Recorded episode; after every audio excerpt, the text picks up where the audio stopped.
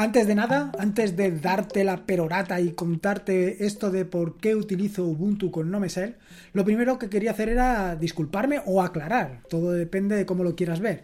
¿Por qué tengo que especificar lo de Ubuntu con NoMesel? Y es que en un momento determinado alguien me recriminó que no especificara que Ubuntu va con NoMesel. Y es que bueno, por defecto es así. Ubuntu va con un sabor, con un entorno de escritorio por defecto, que en este caso es NoMesel. Anteriormente, años A, se utilizaba otro entorno de escritorio, del cual hablaré más adelante, que es Unity, y años A, A, A se utilizaba otros entornos de escritorio, pero actualmente es NoMesel. Si quieres otros entornos de escritorio distintos, pues tienes que ir a otros sabores, como pueden ser Subuntu, si utilizas XFCE, Kubuntu, si utilizas KDE Plasma, Lubuntu, etcétera, etcétera, etcétera. Pero yo aquí lo que quiero contarte es precisamente eso, por qué eh, me he decantado por Ubuntu con no me sé, pero más que por qué me he decantado, por qué o cómo he llegado hasta aquí, cuál ha sido el camino que me ha arrastrado a este punto. Esto es lo que yo realmente quiero contarte. Lo demás son pequeños detalles que no van a ir en ningún sitio y que no van a, a, decir nada. La cuestión es que actualmente estoy utilizando tanto Ubuntu con NoMesel como BSPWM, este Tiling Window Manager. Lo utilizo unas veces para una cosa y otras para otra, pero sobre todo cuando quiero desarrollar para más gente, termino por utilizar Ubuntu con NoMesel, porque al final como es el, sabor... Em, digamos, más utilizado, mucho más que cualquier Tiling Window Manager, pues si quiero desarrollar y que más gente lo utilice, pues tendré que adaptarme a las necesidades de otra gente. Y, no solamente por eso, sino también porque me encuentro realmente cómodo utilizando NoMesel. Y esto lo vas a descubrir en los próximos minutos, porque te voy a contar cómo he llegado hasta aquí y verás que el paso lógico a llegar hasta aquí era Ubuntu con NoMesel. Soy Lorenzo y esto es Atareado.es. Este es el episodio número 310, un podcast sobre Linux y Open Source. Aquí encontrarás desde cómo disfrutar al máximo de tu entorno de escritorio Linux hasta cómo montar un servidor web, un proxy inverso, una base de datos o cualquier servicio que puedas imaginar, ya sea en una Raspberry, en un VPS o en cualquier servidor. Vamos, cualquier cosa que quieras hacer con Linux, seguro, seguro, seguro, seguro, seguro que la vas a encontrar aquí. Bueno, para terminar desembocando en por qué utilizo Ubuntu con NoMesel, hay que echar una mirada atrás, una mirada atrás para conocer un poco cómo he ido evolucionando en el uso de, Linux, básicamente, del ecosistema de Linux y eh, la razón para que, pues en un momento determinado, haya, pues eso, haya llegado hasta aquí. Como ya te puedes imaginar, yo no empecé con Ubuntu, ni mucho menos. Aquello fue con Slackware que me llamó muchísimo la atención por las posibilidades de personalización que tenía. Claro, imagínate en aquel momento. Venía de Windows y aquello era todo un mundo, todo un mundo de posibilidades de hacer cosas, cosas súper interesantes. En aquel momento, cuando descubrí Slackware, probablemente me sentí como un verdadero hacker. Pero después de eso, claro, aquello costaba una barbaridad moverlo y fui pasando poco a poco de Slackware a Mandrake y a SUSE. Hasta que definitivamente eh, me metí ya por finalizar en Ubuntu en la versión 8.10, en Intrepid Ibex. Y aquello me llamó muchísimo la atención, me llamó muchísimo la atención por lo increíblemente personalizable que era. No solamente por la posibilidad de mover las barras de tareas, los paneles de arriba abajo, de abajo arriba, de quitar uno, de poner otro, de personalizar lo que había en uno y, ponerse en el otro, en fin, todas esas opciones de personalización que traía em, Ubuntu por aquel entonces, que venían heredadas de Nome, lo cierto es que me llamaron la atención, porque claro, yo venía de Windows y en Windows pues aquello era bastante más estanco, era más complicado modificarlo. Aquí se podía hacer cualquier cosa. Cuando descubrí las posibilidades que tenía el explorador de archivos Nautilus de poder crear tus propias extensiones para, por ejemplo, convertir todas las imágenes de golpe a PNG o de PNG a JPG o convertir todos los audios de MP3 a OGG, aquello me llamó la atención sobremanera. Ostras, todo lo que se puede hacer aquí, pero no todo lo que se puede hacer, sino todo lo que yo puedo hacer, lo que puedo hacer y no solamente hacer, sino compartir. Y fue aquel momento en el que yo empecé a desarrollar. A desarrollar primero para mí, primero para ir configurando, personalizando y adaptando el entorno de escritorio a mis necesidades. Pues crear Touchpad Indicator para gestionar el touchpad cuando encontré o cuando me llegó por primera vez mi primer ordenador, aquello de poder eh, personalizar y tener la previsión meteorológica allí puesta en el panel y además no de cualquiera, sino, ostras, que me lo había hecho yo y no había sido nada complicado. Bueno, no te voy a engañar las primeras ocasiones me costó, pero luego aquello fue un rodar y un rodar y luego poder compartir con otras personas. Y es que ese es el siguiente problema con el que me encontré o con el que yo no me imaginaba. Claro, lo cierto es que las posibilidades de desarrollar una aplicación y al principio cuando descubres que la puedes compartir con personas, que la puedes compartir con decenas, con centenares, con miles de personas, dices, ostras, esto es maravilloso. Puedo hacer algo pueda crear algo que no existía y compartirlo con todos los demás, para que todas las personas, para que otras personas puedan utilizarlo y puedan disfrutar tanto como disfruto yo. Bueno, un poco menos porque yo también disfruto mientras lo desarrollo, pero puedo compartirlo contigo y que tú también lo puedas utilizar. Aquello me parece maravilloso. Me pareció maravilloso hasta que me metí un ostión y me di cuenta de el gran problema que existía en Linux. Y es básicamente la cantidad de distribuciones, la cantidad de paqueterías y la cantidad de opciones que hay para distribuir una aplicación. Ostras, ¿cómo lo puedo hacer para compartirlo con los demás? Esto es un verdadero problema. ¿Cómo puedo hacer mi aplicación que llegue a cuanta más gente sea posible? Fíjate que te estás enfrentando a un ecosistema, te estás enfrentando a un eh, entorno de escritorio, a, una, a un sistema operativo donde eh, ya hay poca gente, ya hay pocas aplicaciones, pero encima ponemos palos en las ruedas. Ponemos esos palos en las ruedas creando eh, distintas versiones de paquetería, creando distintas librerías, creando y todo palos en las ruedas, palos en las ruedas, palos en las ruedas. Ostras, yo quiero algo desde lo que poder crear, desarrollar, compartir y que miles de personas puedan utilizar las aplicaciones de una manera sencilla, que a mí no me represente un esfuerzo extraordinario que otras personas pueden utilizar mis aplicaciones. ¿Y cómo puedo hacer eso? ¿Cómo puedo hacer eso? Pues muy fácil. Eso me lo puso de la mano Canonical. Canonical eh, lo tenía muy claro. Bueno, o por lo menos esa es mi visión. Una, eh, uno de los problemas con los que ya has visto que ha sucedido a lo largo del tiempo con eh, distintas plataformas, como puede ser Ubuntu Touch, pero no Ubuntu Touch solamente, sino también la plataforma móvil de Microsoft, esa plataforma móvil que fracasó. ¿Y por qué fracasó? Pues lo tienes claro, ¿verdad? Fracasó porque no habían aplicaciones. No habían aplicaciones, no había un ecosistema de aplicaciones, no existía WhatsApp. Pero igual que esa, te puedo decir otras, como la que creó Firefox o cual, cualquier otra plataforma que se creara en ese momento. Lo que hacía falta, lo que hace falta para que algo funcione, para que algo se desarrolle, para que algo crezca, o por lo menos así lo veo yo desde el punto de vista del mundo de las aplicaciones móviles y de los entornos de escritorio, es el ecosistema de aplicaciones. Hace falta un potente ecosistema de aplicaciones. Hace falta que aquello que necesites lo tengas. Esto es precisamente una de las razones para que muchos desarrolladores eh, terminen en Ubuntu y en Linux, porque hay un vasto ecosistema de aplicaciones y las cosas, sobre todo las cosas, son muy pero que muy sencillas.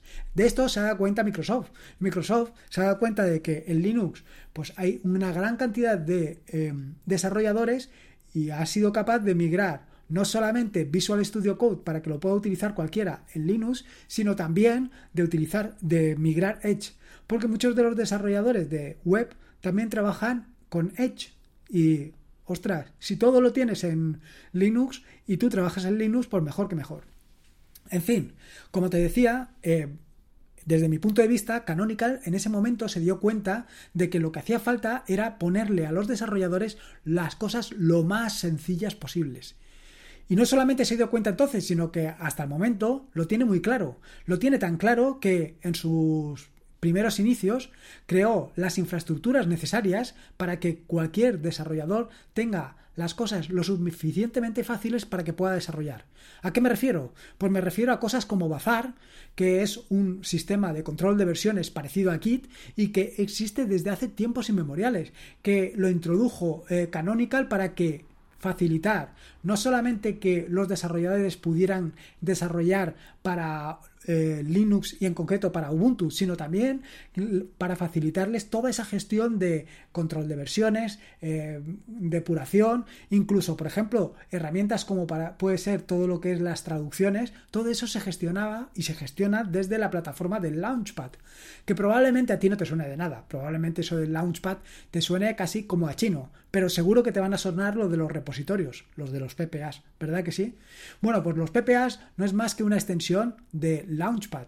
Es una extensión en el sentido de que tú puedes subir tus aplicaciones allí, puedes subir tus aplicaciones al Launchpad, que son los PPAs, y desde ahí distribuirlos a todo el mundo. De ahí la importancia que yo le doy a Canonical y al hecho de que haya puesto y tenga y ponga y mantenga toda esa infraestructura a disposición de los desarrolladores. De esta manera, yo que quiero compartir contigo todo el software que hago, que te lo quiero dar, te lo quiero, eh, vaya, que quiero que lo utilices para que lo disfrutes como lo disfruto yo, que quiero que te pongas en contacto conmigo y me digas, ostras, esto si lo hicieras de esta manera, si lo hicieras de aquella otra, si pensaras de esto de esta manera, si lo hicieras con una ventana de acá, si esto lo haces aquí, aquí tienes un error.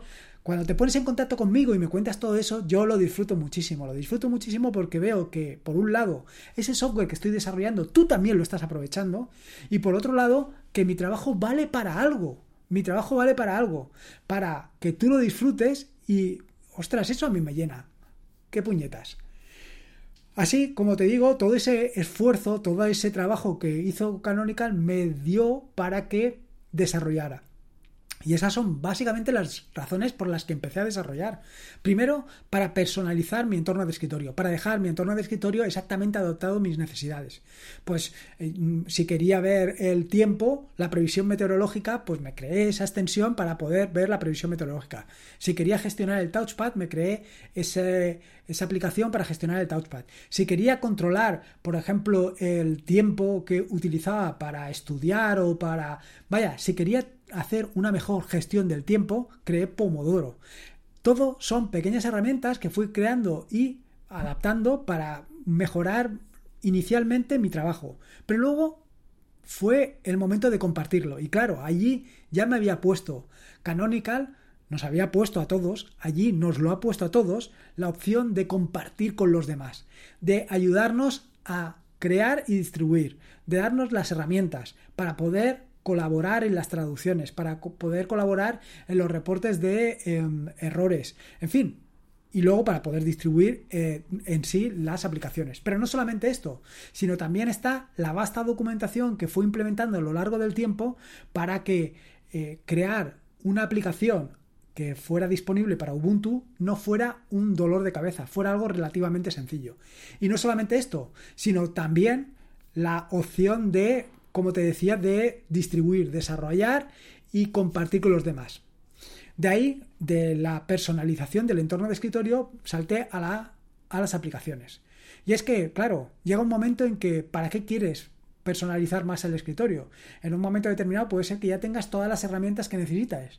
Y al final lo que necesitas son nuevas aplicaciones. Y en ese momento empecé a desarrollar aplicaciones que no había pensado en mi, vida que me iban a hacer falta. Claro, por aquel entonces piensa que lo que hacía era sobre todo publicar en la página web. Y para publicar en la página web, pues me hacía falta un sitio donde soportar todas las imágenes que aparecen en la página web. ¿Qué, sitio este? qué, ¿Cuál fue el sitio? Fue Picasa. En Picasa fue donde vaya, lo que es ahora Google Fotos, donde fui depositando todas esas fotografías. Y lo que creé fue una aplicación para relacionarme con Picasa y facilitarme todo esto, facilitarme poder copiar la imagen, o sea, primero poder subir las imágenes a Picasa y luego lo siguiente fue poder copiar las imágenes y pegarlas directamente en la página web. Son pequeños detalles, pero que ahorraban muchísimo tiempo. Después de allí, imagínate que hemos partido en esta larga historia en Ubuntu mm, 8, 10, llegamos a un cambio de paradigma. En un momento determinado, em, yo me he dado cuenta, bueno, en un momento determinado no, ya casi al principio, empecé a cambiar mi forma de trabajo. Empecé a sustituir el uso del menú, del botón de inicio y el menú, por los lanzadores. Si no sabes lo que es un lanzador, decirte que es una ventanita que al pulsar una combinación, bueno, al revés, pulsas una combinación de teclas y aparece una pequeña ventana. Y en esa ventana puedes escribir un texto, que ese texto puede ser o bien las primeras letras de una aplicación, o bien una operación matemática, o bien incluso una búsqueda en Internet. Dependiendo de lo que, de lo que hayas puesto, al pulsar Enter va a hacer una cosa u otra. Si por ejemplo pones el nombre de una aplicación, o las primeras letras de una aplicación, lo que va a ser, lo que va a hacer este lanzador es sugerirte qué opciones tienes. Por ejemplo, si pones Firefox o pones las primeras letras de Firefox, él te sugerirá Firefox. Si pulsas el Enter, lo que va a hacer es lanzar la aplicación. Vaya, lo que es un lanzador de aplicaciones. En este sentido, claro, yo me he dado cuenta o me di cuenta en aquel momento que un lanzador de aplicaciones me ahorraba mucho, mucho, mucho, mucho tiempo. Era un verdadero, em, ¿cómo te digo yo? Un verdadero... Mm, no sé cómo llamarlo ahora mismo, pero vaya, aumentaba mi productividad muchísimo. Y es que al final, si te das cuenta, incluso pensando en la ley de Pareto, eh, esto que dice del 80-20, tú realmente en tu día a día utilizas un 20% de las aplicaciones que tienes instaladas en tu ordenador para hacer el 80% del trabajo. Y probablemente esta regla en este caso no sea así. A lo mejor utilizas dos o tres aplicaciones de todas las que tienes instaladas para hacer prácticamente el 90 o el 100% de trabajo.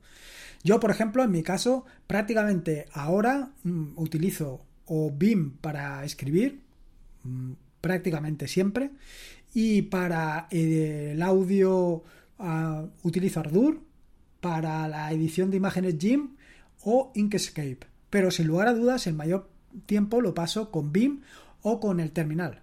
Simplemente con estas dos. El resto de todas las aplicaciones que hay no las tengo instaladas, no las utilizo.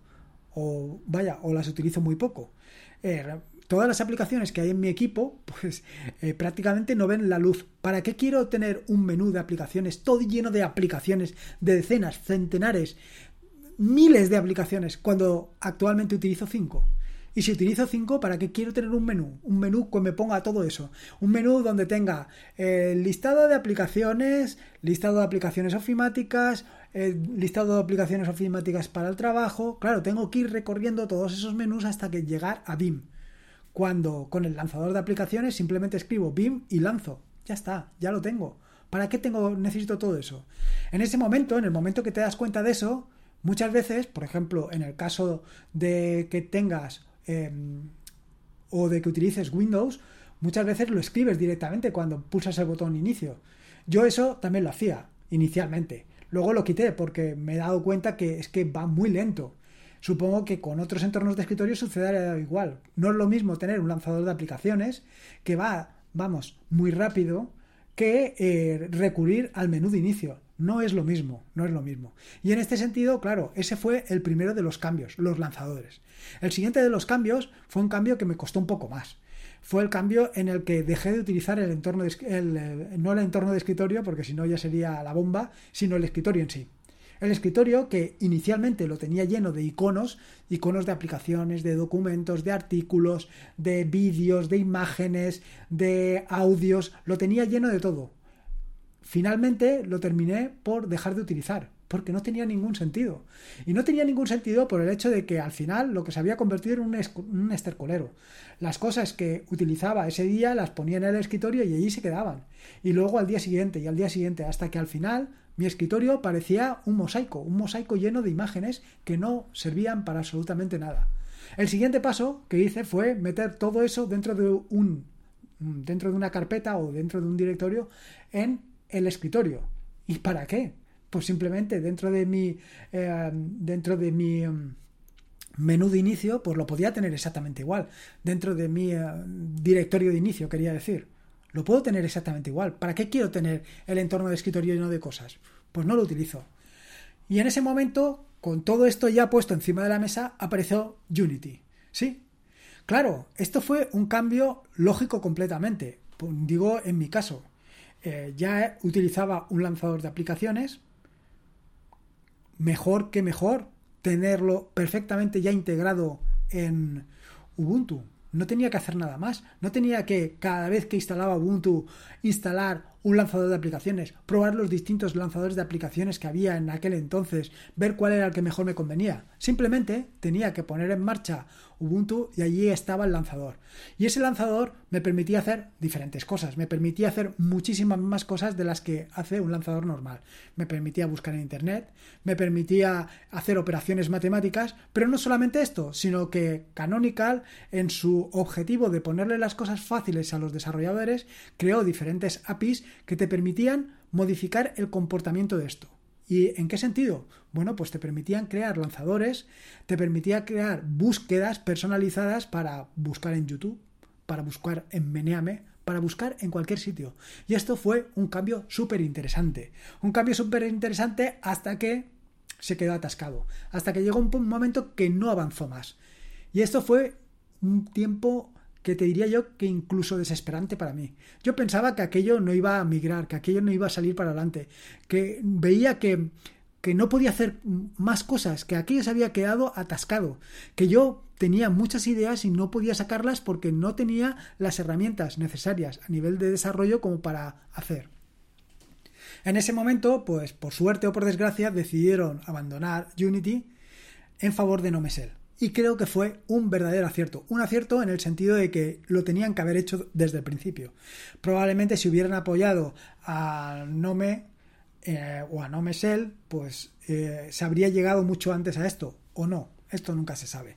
O a lo mejor hubieran tomado otros derroteros. Nunca se sabe. Pero lo cierto es que fue una continuidad. Lo que yo inicialmente vi como que, vaya, como que se había tomado un camino que a lo mejor no era el correcto, poco a poco me he ido dando cuenta que era el camino más correcto desde mi punto de vista, por supuesto, porque al final ha sido algo de continuidad.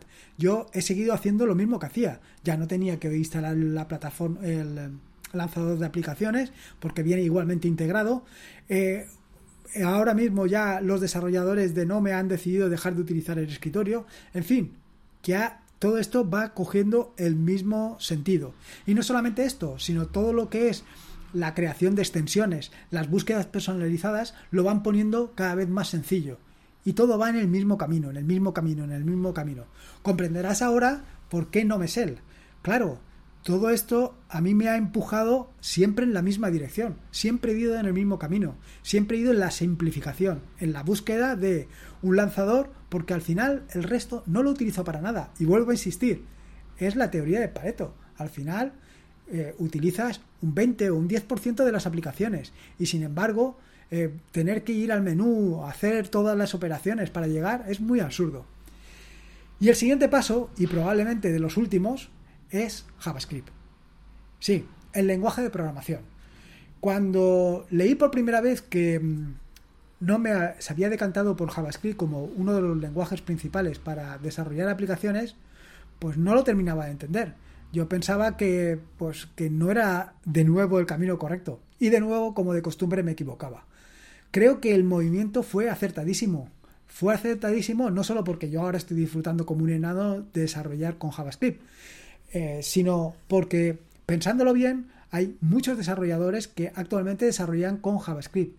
Eh, y no solamente muchos desarrolladores, sino muchos desarrolladores que trabajan con el frontend, que trabajan con páginas web, que tienen gusto, no como yo, que en el gusto probablemente lo tenga atrofiado, porque eh, no termino de, de, ver, como te decía en el episodio anterior del podcast, no termino de conjugar bien las cosas, no termino de verle la estética. Actualmente sí, claro, actualmente cuando ha sido Nome el que ha puesto las guías de diseño, simplemente tengo que seguirlas.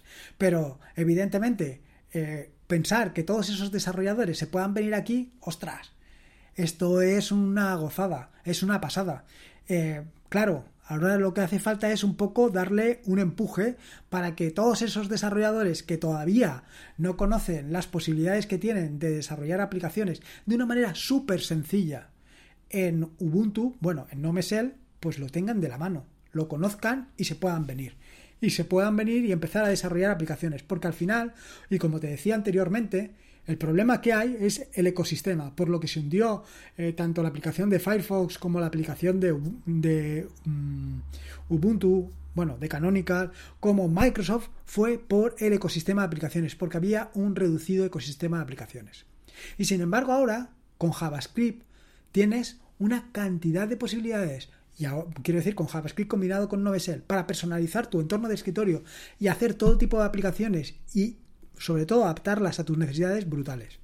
En este sentido te puedes imaginar, es que con muy poco esfuerzo puedes adaptar el entorno de escritorio perfectamente para tu entorno de trabajo en el sentido de que imagínate que trabajas en una imprenta y quieres saber, o en una imprenta o en un sitio donde haya muchas impresoras, por ponerte un ejemplo, y quieres saber qué impresoras están en marcha o cuáles no, qué nivel de tinta hay cada una de las impresoras, digo, me refiero a impresoras industriales. Estoy convencido que todas esas impresoras van a trabajar con APIs. Integrar todo eso en una aplicación de escritorio es muy, muy, muy sencillo. Pero no solamente muy sencillo, sino que además estaría integrado en todos los entornos de escritorio de todos los que trabajen en la empresa. De la misma manera que te digo lo de las tintas, también te podría decir de cualquier otra cosa, por ejemplo, de cualquier otra línea de producción, de una línea de producción de, yo qué sé, de una línea de embalaje de naranjas, por ejemplo, ¿no? Eh, me parece que este ejemplo es un poco fuera de madre, pero tú ya me entiendes.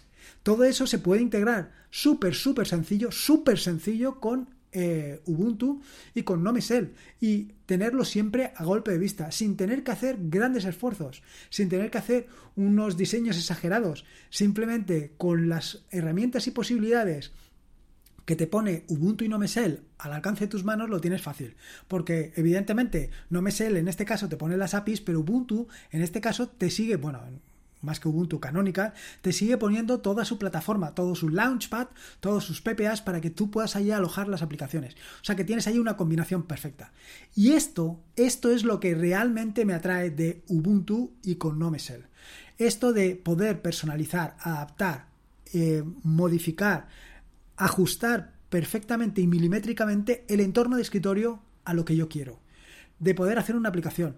Claro, evidentemente Tú me vas a decir, hombre, pero es que tú te lo pasas pipa haciendo aplicaciones, tú lo disfrutas. Sí, es así, yo lo disfruto. Pero es que tú también lo puedes disfrutar con lo que yo hago y así ganamos todos. Esto, bueno, en fin, eh, tú también puedes aprender, porque como te digo, aprender JavaScript, aprender JavaScript y desarrollar para el entorno de escritorio es súper sencillo, súper, súper sencillo, te lo garantizo. Tienes ahí artículos en atareado.es para que veas lo sencillo que es.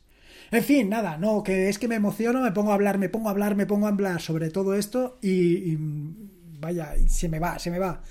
Lo que yo quería contarte era eso, un poco la trayectoria, cómo he llegado aquí y el razonamiento de por qué he llegado aquí y por qué todas las posibilidades que te ofrece Ubuntu combinado con NoMesel y con JavaScript son lo que me atraen y lo que me atan a esto, porque son posibilidades que no encuentro, bueno, que no encuentro tampoco, sino que son las posibilidades que me ofrece y con las que yo me encuentro muy cómodo. Realmente es así. Te diría que es mucho mejor que cualquier otro sitio, pero vamos, te estaría engañando porque no lo he probado. Y yo, si algo no lo he probado, no te voy a dar mi opinión. Eso te lo garantizo. En fin, nada, nada, nada, que me emociono. Espero que te haya gustado este nuevo episodio del podcast y si puedes te agradecería ya sea una valoración en iBox o en Apple Podcast para dar a conocer este proyecto porque es la única manera de que llegue a mucha más gente. Cuanta más gente llegue, más gente podrá disfrutar de Ubuntu, de NoMesel, de JavaScript, de Linux y de todo lo que hay aquí. Te dejan un enlace en las notas del podcast para que te sea más fácil eh, la valoración. Eh, las notas del podcast recuerda que están en atareado.es barra podcast barra 310. Recordarte que este es un podcast de la red de podcast de sospechosos habituales, de la maravillosa, fantástica y estupenda red de podcast de sospechosos habituales. Y que puedes eh, suscribirte a esta maravillosa y fantástica red de podcast en fitpress.me barra sospechosos habituales. Y por último, como te digo siempre, recordarte que la vida son dos días y uno ya ha pasado. Así que disfruta como si no hubiera mañana y si puede ser con Linux y en este caso con Ubuntu y Novesel y también JavaScript, por supuesto, mejor que mejor. Un saludo y nos escuchamos el próximo lunes.